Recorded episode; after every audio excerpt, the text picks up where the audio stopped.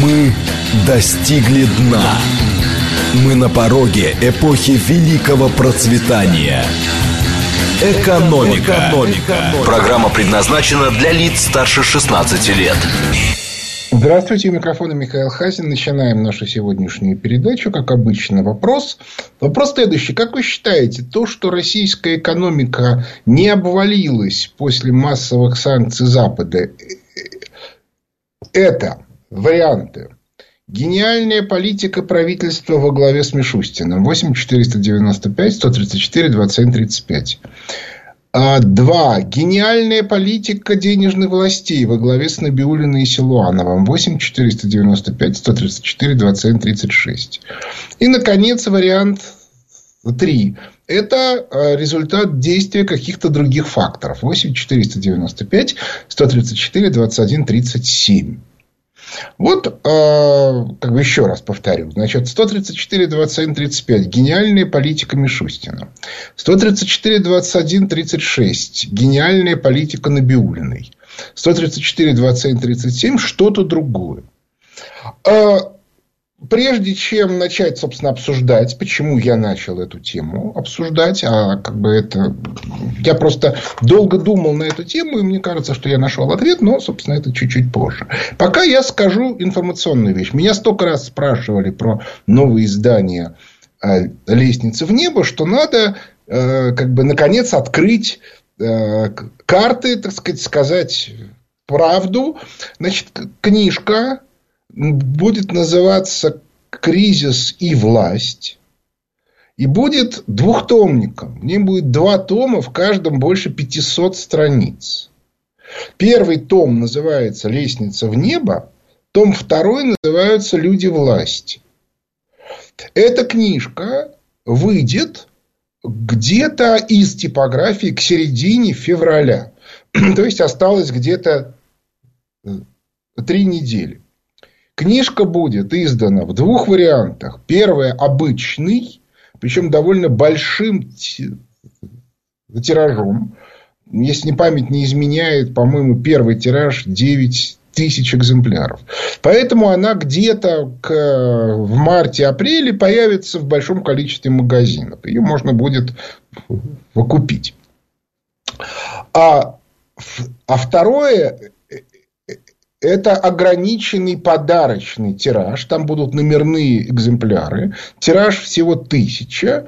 И он в магазинах не будет. Его можно будет купить только на сайте фонда. Скорее всего, сегодня появится предварительная продажа на сайте.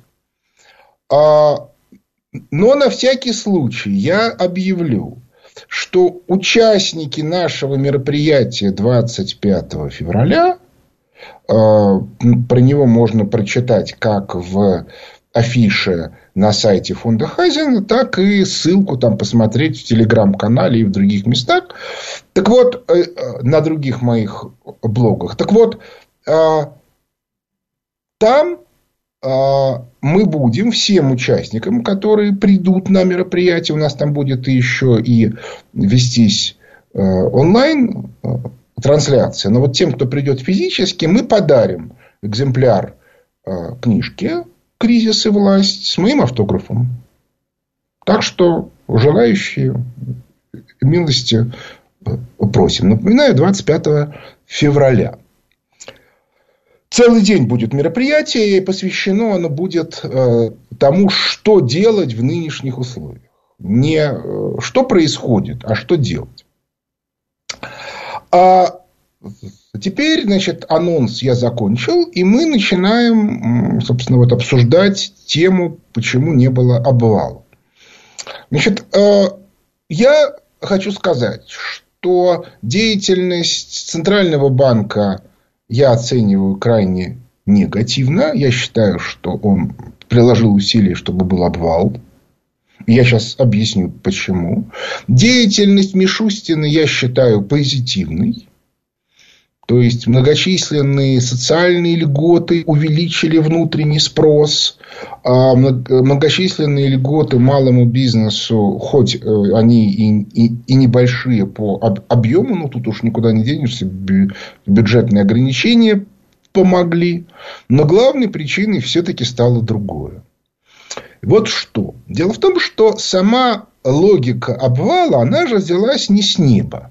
Значит, есть западные эксперты, которые описывали влияние санкций на российскую экономику. Если вы думаете, что там сидят люди, которые понимают, как у нас принимаются решения, как у нас ходят деньги и так далее и тому подобное, вы ошибаетесь. Таких людей там практически нет. Потому что даже если они есть, то их никто не спрашивает, потому что допуск к бюджетам на экспертные заключения – это бизнес, туда чужие не ходят.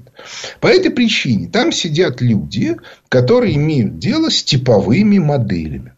Разумеется, эти модели адаптированы под российскую экономику. Хотя и тут имеются сложности. Я уже много раз объяснял, что если считать российскую экономику правильно, то она получается не 1,7 триллиона, как там у них во всех справочниках написано, ВВП, а как минимум 3,5, а может и больше. Но Бог с ними. Главное другое. У них вся система экономического взаимодействия идет через финансовый сектор. И это зашито в моделях. Причем иногда зашито явно, иногда неявно. И по этой причине они всю свою как бы, систему влияния на какие-то чужие экономики строят на а, разрушении базовых финансовых потоков. От реального сектора к финансовому и потом обратно от финансового к реальному. Вот зачем Набиулина подняла ставку, когда началась спецоперация. Это был прямой приказ. Скорее всего, тут я этой гипотезы. Это был прямой приказ ограничить кредит в экономику. Беда состоит только в том, что в российской экономике взаимодействие в реальном секторе проходит в значительной части минуя финансы. Это для западного предпринимателя банк ближайший друг и союзник. Ну, пока дела идут неплохо. В нашей стране банк это всегда враг который занижает э, стоимость залоговых активов, не выдает кредиты, э, соответственно, высасывает прибыль, ну и так далее и тому подобное. Поэтому, если есть возможность с банком не взаимодействовать, то с ним не взаимодействуют. И доля кредита банковского в реальном секторе у нас существенно меньше, чем на Западе. И в результате наша экономика на вот эти вот меры просто не отреагировал. Вообще. То есть, да, конечно, были проблемы, связанные с недополученной прибылью. Но на структурные моменты экономика практически не отреагировала. То есть, иными словами, отсутствие у нас обвала это не результат нашей выдающейся работы, а это результат дурости Запада. То есть, если бы, ну, ну мы уж как, как бы сейчас не будем объяснять западникам, что бы нужно было бы делать бы. Сейчас, скорее всего, уже и это не получится. Но тем не менее. Иными словами, их подход к нашей экономике – оказался неправильным. Причем неправильным по их же вине, потому что это они, выкручивая руки руководству Центробанка и Минфина, чтобы не было финансирования, прежде всего, инвестиционного российской экономики, сделали ее крайне мало чувствительной к их же финансовым мерам в виде санкций. Вот такая вот у меня получилась картинка. Так что а единственное, что можно сказать, что Центральный банк сделал все для того, чтобы нам попортить ситуацию. Ну, за исключением, я уже сказал, абсолютно гениальной операции, которая была проведена по наличным деньгам. Потому что народ стал из банков снимать депозиты. И вот здесь действительно операция была абсолютно гениальная, но делал ее человек, который из Центрального банка уже ушел. Вот. И, собственно, он и пришел-то незадолго до. Он там, по-моему, и двух лет не проработал в этом самом центральном банке. Так что вот такая вот ситуация. И мне кажется, что это очень важная и принципиальная вещь, что э, Запад, ну, ну, как бы это сказать, Запад это же не единое что-то такое цельное, это же большое количество разных групп, которые между собой находятся в сложных отношениях, друг друга часто, зачастую сильно не любят, друг другу палки в колеса вставляют и, собственно, вот как бы воюют за собой, между собой. И, и схватка, скажем, между э, консервативными э, группами и банкирами в Соединенных Штатах Америки, она уже как бы начинает выглядеть ну, просто дико. То есть бешеная попытка посадить Трампа, опять же, очень большая активность против Байдена. Я не знаю, чем это все закончится. Тут надо не меня спрашивать, а там экспертов по Соединенным Штатам Америки, там э, Андрея Безрукова или Дмитрия Дробницкого. Но сама по себе, как бы, сам по себе уровень напряженности очень показателен. Очень похожая ситуация в Великобритании, где тоже имеет место схватка двух элит.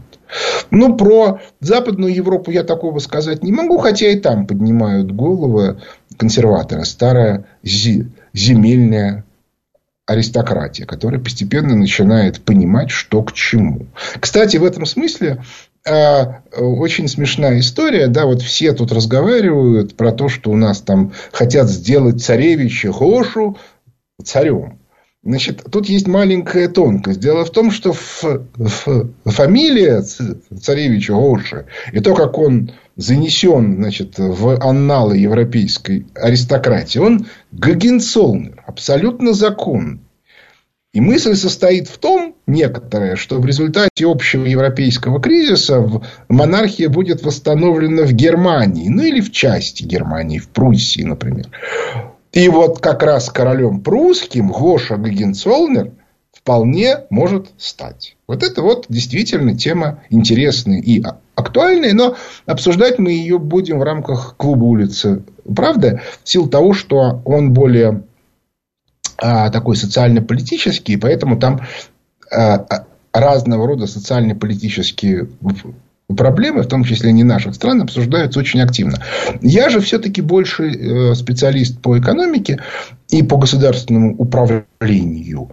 И по этой причине вот могу отметить только одно, что все больше и больше появляется на Западе представление, ну, в рамках, вот еще раз говорю, вот, вот, вот, вот этой вот схватки двух сил, что надо менять управленческую модель. Я рассказывал э, неделю тому назад, что в Соединенных Штатах Америки уже всерьез рассматривают логику построения Британской империи 2, ну, как получится.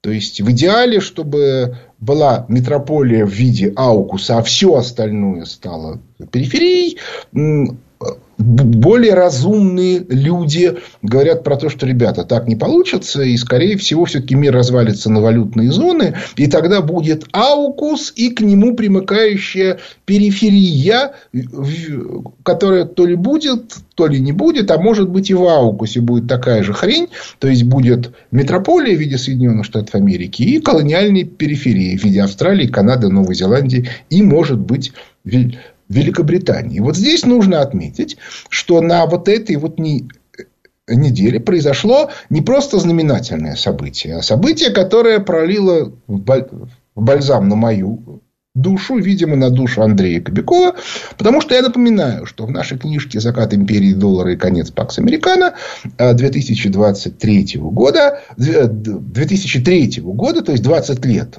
прошло, мы написали о том, что, будет, что могут быть пять стран, которые могут быть лидерами валютных зон и их сформировать. Это Россия, это Китай, это Индия и такая вот латиноамериканская зона, в которой будет два лидера, потому что она будет захватывать не только Латинскую Америку, но и ЮАР. То есть, это будет Бразилия и ЮАР. Собственно, потом уже Goldman Sachs объединила эти страны сначала в виде БРИКа, а потом все-таки Южную Африку прибавила и получился БРИКС.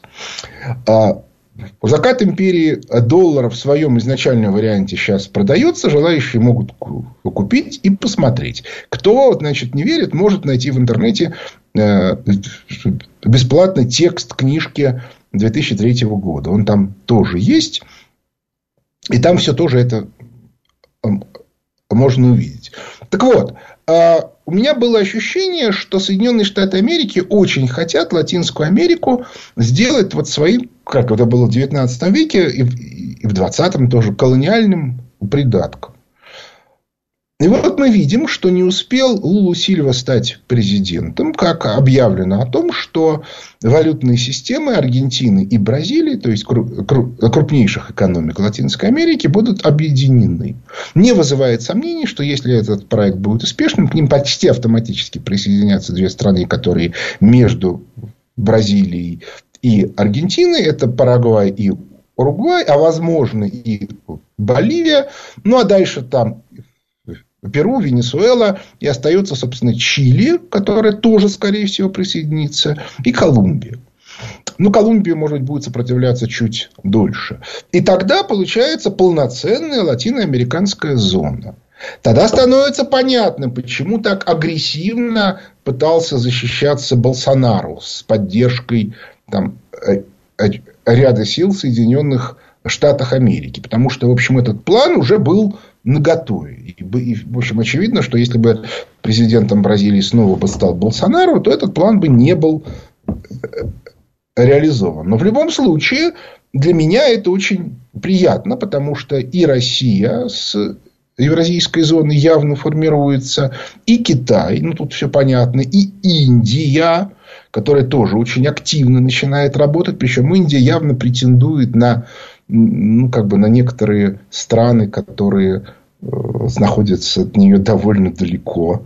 Ну, злые языки уже говорят о том, что Индия хочет колонизировать Великобританию.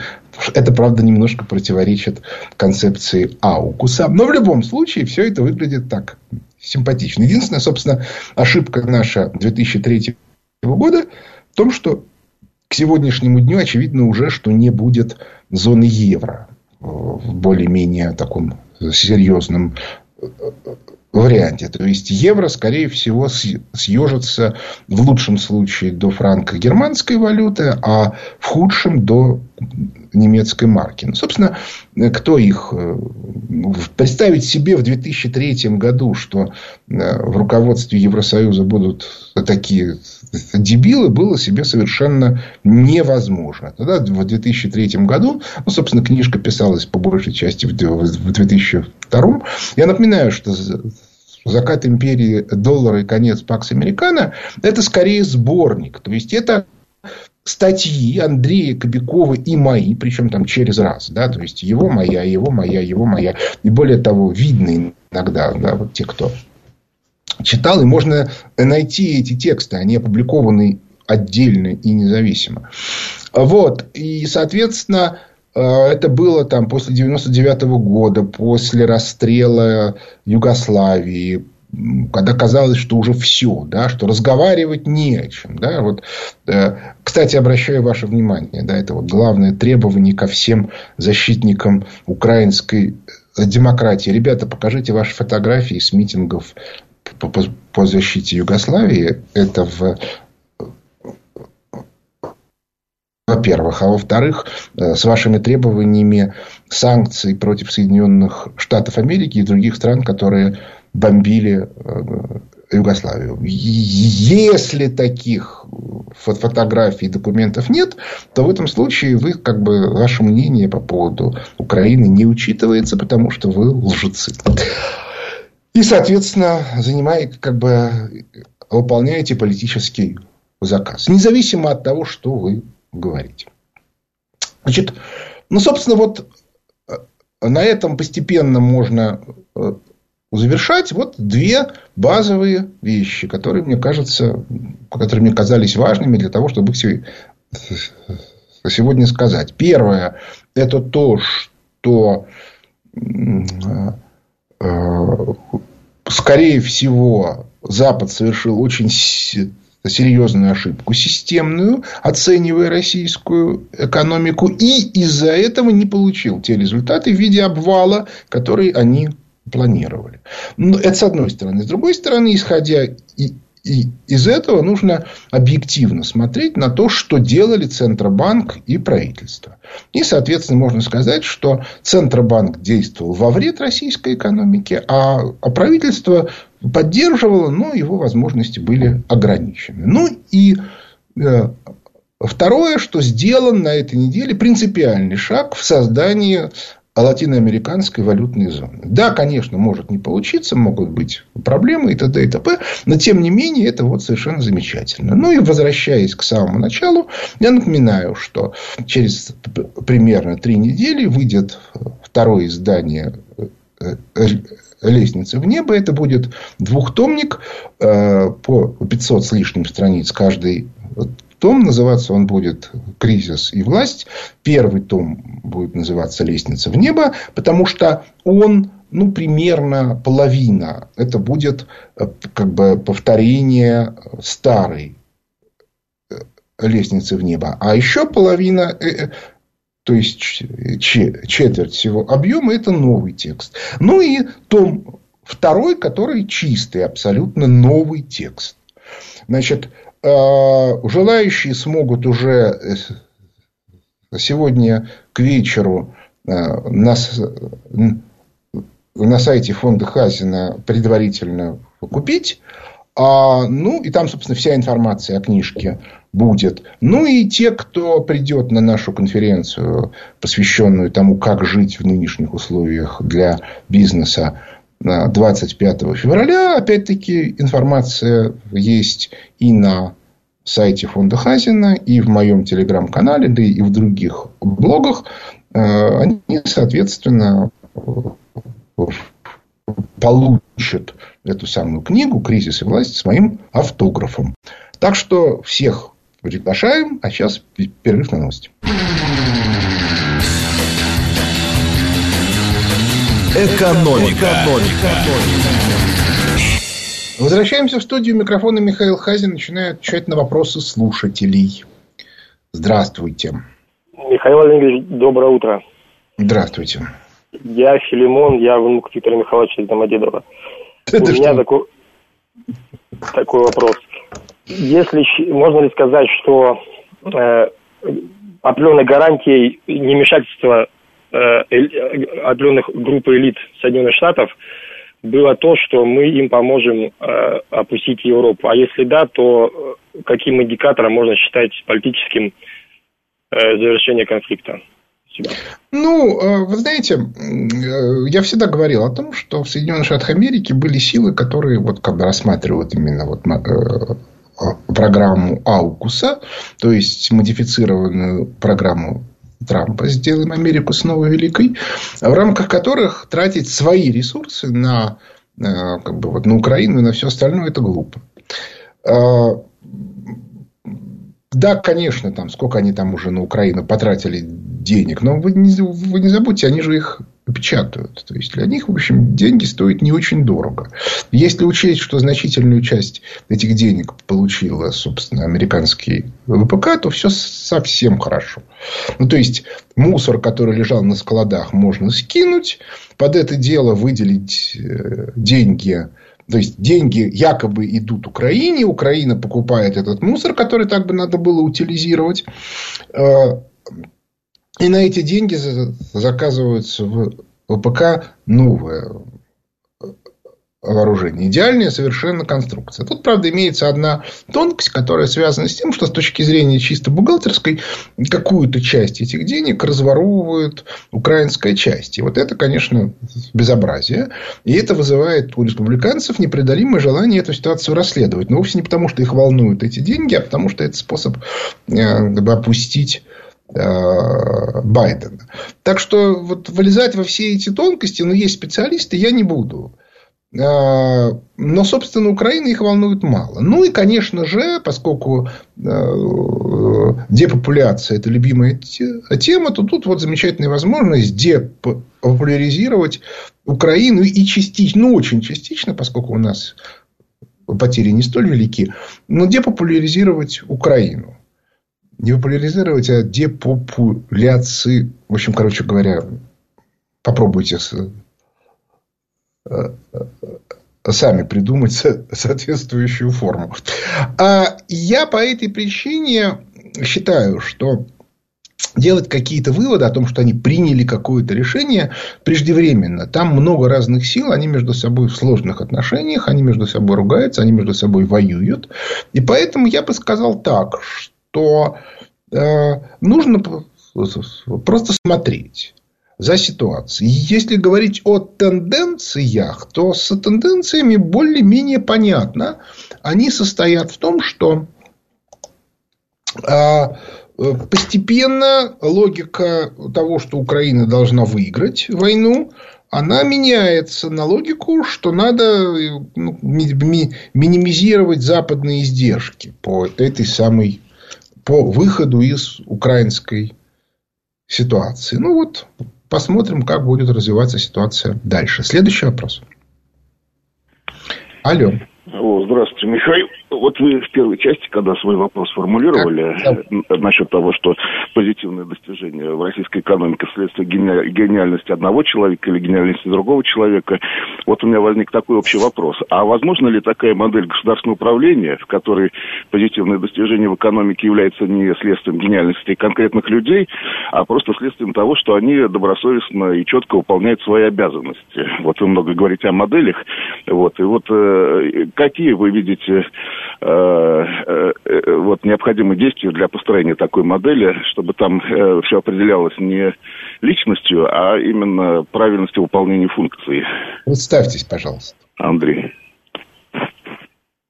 А, значит, дело в том, что если вы читали «Лестницу в небо», ну или, соответственно, можете купить уже там через меньше, чем через месяц э, второе издание или получить его бесплатно на нашей конференции, то вы, вы бы, соответственно, поняли, что э, всегда имеет место очень сильная схватка разных властных группировок. По этой причине внедрение какой-то новой модели возможно только в результате очень сильного консенсуса, который обычно бывает следствием каких-то внешних факторов. Ну, то есть, э, внешние факторы либо климатические, то есть, грубо говоря, голод, либо внешние угрозы, как это было в СССР 20-х годов. Опять-таки, эта тема описана во втором томе кризиса и власти, ну и так далее и тому подобное, а заставляют элиты принять консенсусом некоторые решения. Вот, судя по всему, такой консенсус, к такому консенсусу относительно выхода на, на границы Аукуса, как метрополии, происходит сейчас в Соединенных Штатах Америки. И до тех пор, пока они не реиндустриализируют Аукус, вопрос о том, возможно это или невозможно, это отдельная тема. Я, мы сейчас говорим о планах. Они будут снижать свою внешнеполитическую активность, потому что она съедает колоссальный совершенно ресурс, который совершенно из-за этого невозможно направлять на реиндустриализацию. Вот такая вот на сегодня картинка. И в этом смысле для того, чтобы произошел такой консенсус, необходимо, чтобы этот консенсус кто-то выдвинул. Вот а в, в СССР 20-х годов этот консенсус выдвинул Сталин со своей группой. Опять-таки, вот читайте книжку, которая выйдет через месяц. А вот, соответственно, в Соединенных Штатах Америки кто сегодня является двигателем этой концепции? Дело в том, что вот как раз это принципиальная важная вещь. Мало выдвинуть идею. Надо еще ее как бы построить управленческий план ее реализации. Сталин этот план сделал, но он его вбивал в головы а, элиты 10 лет. С 28 по 38 год. В процессе его там чуть не убили, устроили резню в, в элите в первую очередь, причем эта резня была направлена против Сталина. Ну и так далее и тому подобное. По этой причине то, что вы говорите, а может быть, можно реализовывать модель, можно. Но вначале должен появиться кто-то, кто вменит эту модель обществу. Ну, точнее сказать, элите. Но на самом деле нужно и элиты, и общество, потому что без общества не получится.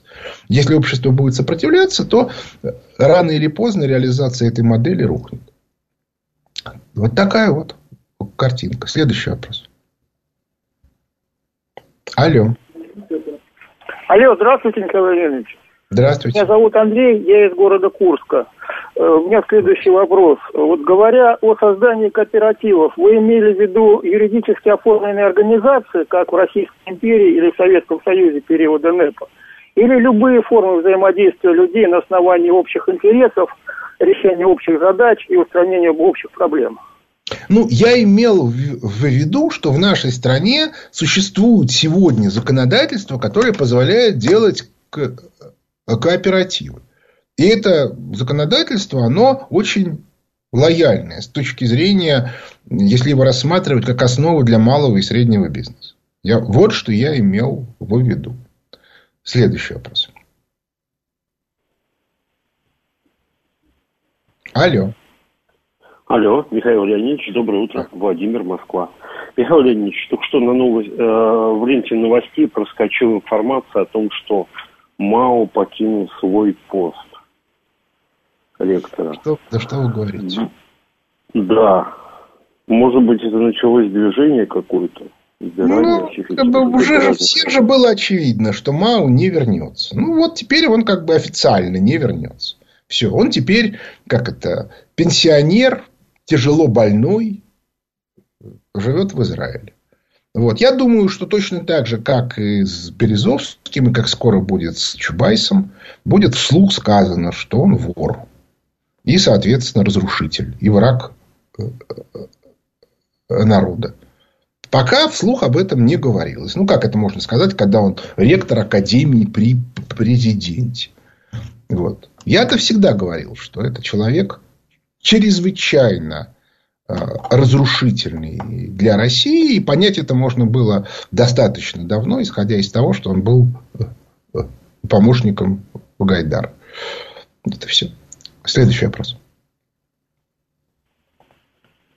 Алло. Алло. Доброе утро. Михаил Леонидович, Наталья из Москвы.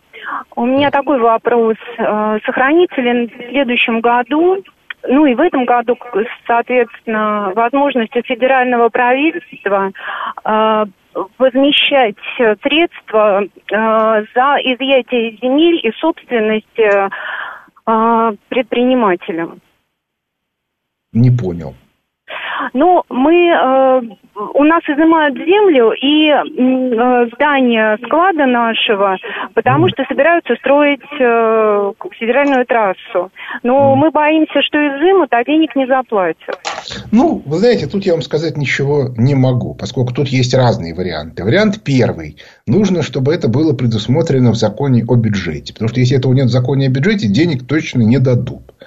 Вариант два. Тут тоже есть варианты. Это может быть деньги из федерального бюджета, если это федеральная трасса, или же из местного.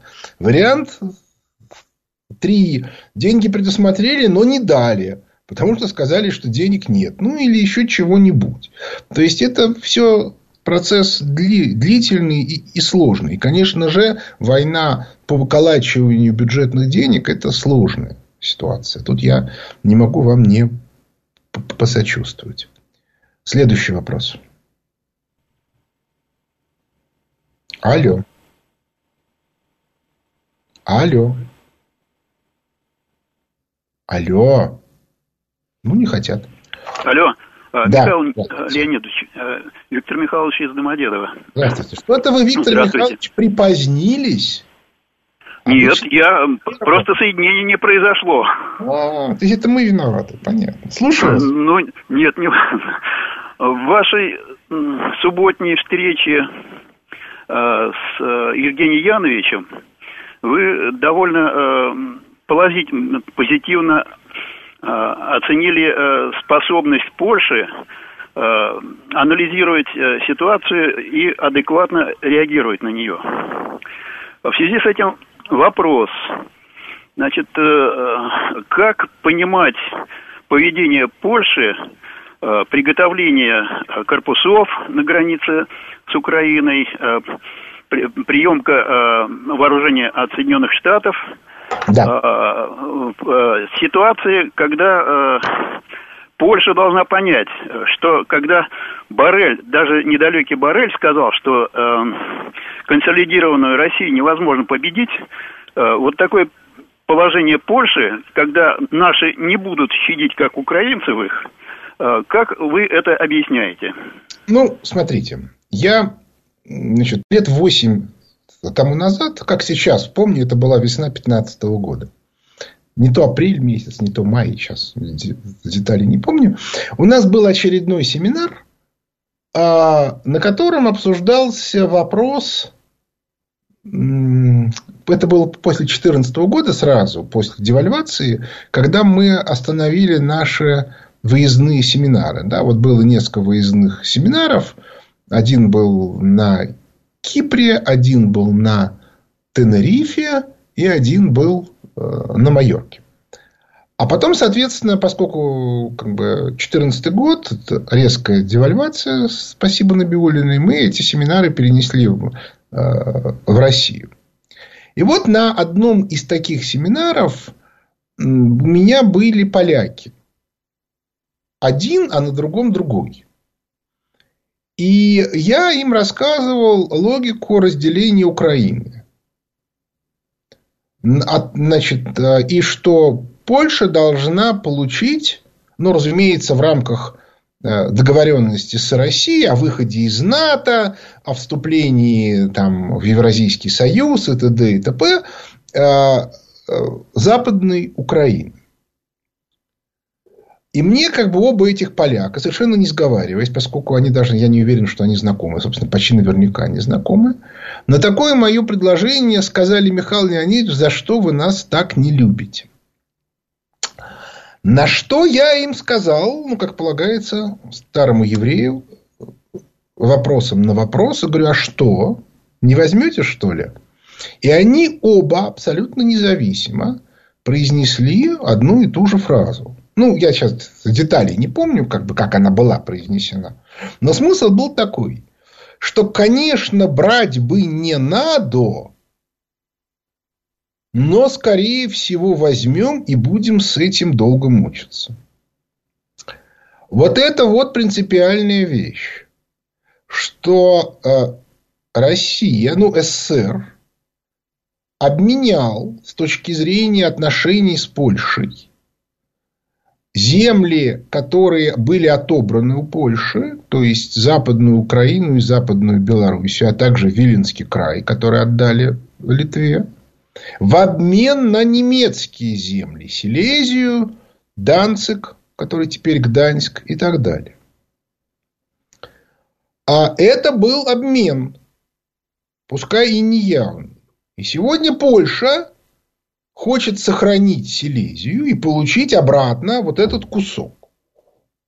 Согласитесь, это возможно только если она является победителем в какой-то, ну, условно говоря, войне. Горячей или холодной.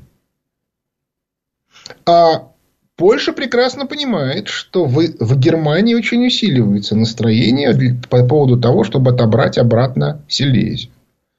Польша прекрасно понимает, что пока ее агрессивно поддерживает Евросоюз, который в нее вкладывает очень большие деньги, но Польша также и там строятся колоссальные автобаны, которые связывают вот всю эту э, территорию, включая, кстати, потенциальный Виленский край. И а, Польша прекрасно понимает, что как только Евросоюз распадается, а это, в общем, уже очевидно всем, то у Польши начинаются проблемы с Германией. Потому что раньше вот этот раздел защищал Советский Союз. А теперь та же Польша объявила, что э, это был агрессор, и по этой причине все то, что он поддерживал, является неправильным. То есть, иными словами, Политика Польши сегодня официальная состоит в том, что то, что ей отдали Данцик и Силезию, это неправильно. А Именно поэтому Польша сейчас начала разговор о репарациях. Дело не в том, что она хочет получить эти репарации, а дело в том, что она хочет выложить свою карту. Германия говорит, отдайте Силезию. Вы меня извините, конечно, если сейчас провести референдум, идиотом надо быть. Германия намного богаче, чем Польша. И с учетом того, что в Польше э, либеральный режим, жители Силезии радостно проголосуют, что они хотят вернуться в Германию. Поэтому у Польши слабая в этом месте позиция. И они хотят вот эту вот линию репараций сделать для того, чтобы сказать, ребят, ну ладно, так и быть, давайте так, мы снимем тему репарации, вы снимаете тему Силезии. Это чистая политика. Но вот эти вот земли западной Украины, они вызывают у поляков, ну, вот как бы очень такую... Это у них болит. Еще с, с, там, с, с 18 века. Потом после 20 года, когда они захватили эту территорию, они очень обрадовались, а потом у них опять отобрали, и они опять расстроились. А, говорить о том, чья это земля, исторический вопрос сложный, поскольку лет 300-400 она была э, в составе Великого княжества Литовского. До этого, правда, это была земля а, русского государства. Поэтому тут можно спорить долго, упорно и, и так далее. Но то, что у, у поляков это больное место, это очевидно. Вот. Поэтому а, какая у них логика, я не знаю. Я не исключаю, что они, например, рассматривают, они как бы пугают нас, что они войсками войдут на Западную Украину. А на самом деле это способ присоединить к к себе Литву или ее часть. В Литве, кстати, не, не очень любят поляков. Поэтому это вопрос сложный. То есть, они понимают, что, что сейчас начнутся разборки, к этому надо готовиться. А уж чем они закончатся, это тема отдельная. Следующий вопрос. Алло. Алло. Добрый день, Михаил Леонидович. Денис Москва. Слушаю вас. Э, вопросик следующий. А, я думаю, что большинство зрителей, э, слушателей согласятся, что денежные власти России и Центробанк – это враги. А вот э, можете ли вы прокомментировать, как ситуация с Центральным банком и денежными властями в Беларуси? Кто, кто они? Ну, это вопрос сложный. Я не настолько хорошо знаю внутреннюю белорусскую ситуацию, но немножко себе представляя батьку Лукашенко – я склонен считать, что там все слушаются. Вот. Хотя, по имеющимся у меня информации, если говорить о тех людях, которые формируют э, белорусскую экономическую повестку дня, то они все по образованию абсолютные либералы. То есть, в Белоруссии контроль за контроль либералов за экономическим образованием очень жесткий. Ну, собственно, как и в России, а, но в России все-таки какие, какие-то процессы пошли, а в Беларуси я не уверен, потому что старые кадры уже вымерли, а новые не появились. У нас они появились. То есть, у нас есть люди, которые, которые генерируют нелиберальную повестку дня в экономике.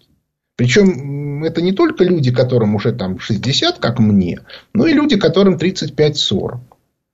А вот в Беларуси я про таких людей не знаю. И это, конечно, грустно и печально. И что-то с этим нужно делать. Но и у нас что-то с этим нужно делать.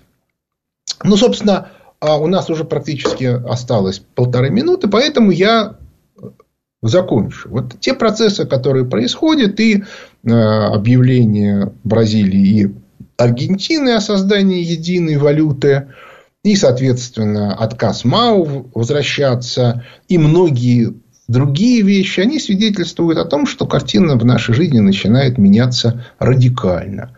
И по, по этой причине все те рекомендации а, о том, что и как делать, которые можно было прочитать, они, в общем, становятся все более и более неадекватными. За исключением вот, как бы, тех рекомендаций, которые дают люди, которые как бы, эти процессы отслеживали на протяжении нескольких десятилетий. Именно поэтому я всех приглашаю 25 февраля прийти на конференцию, которую организует Фонд экономических исследований Михаила Хазина. И именно по этой причине я а, предлагаю всем очень всерьез думать о том, как они будут вписываться в эту новую реальность.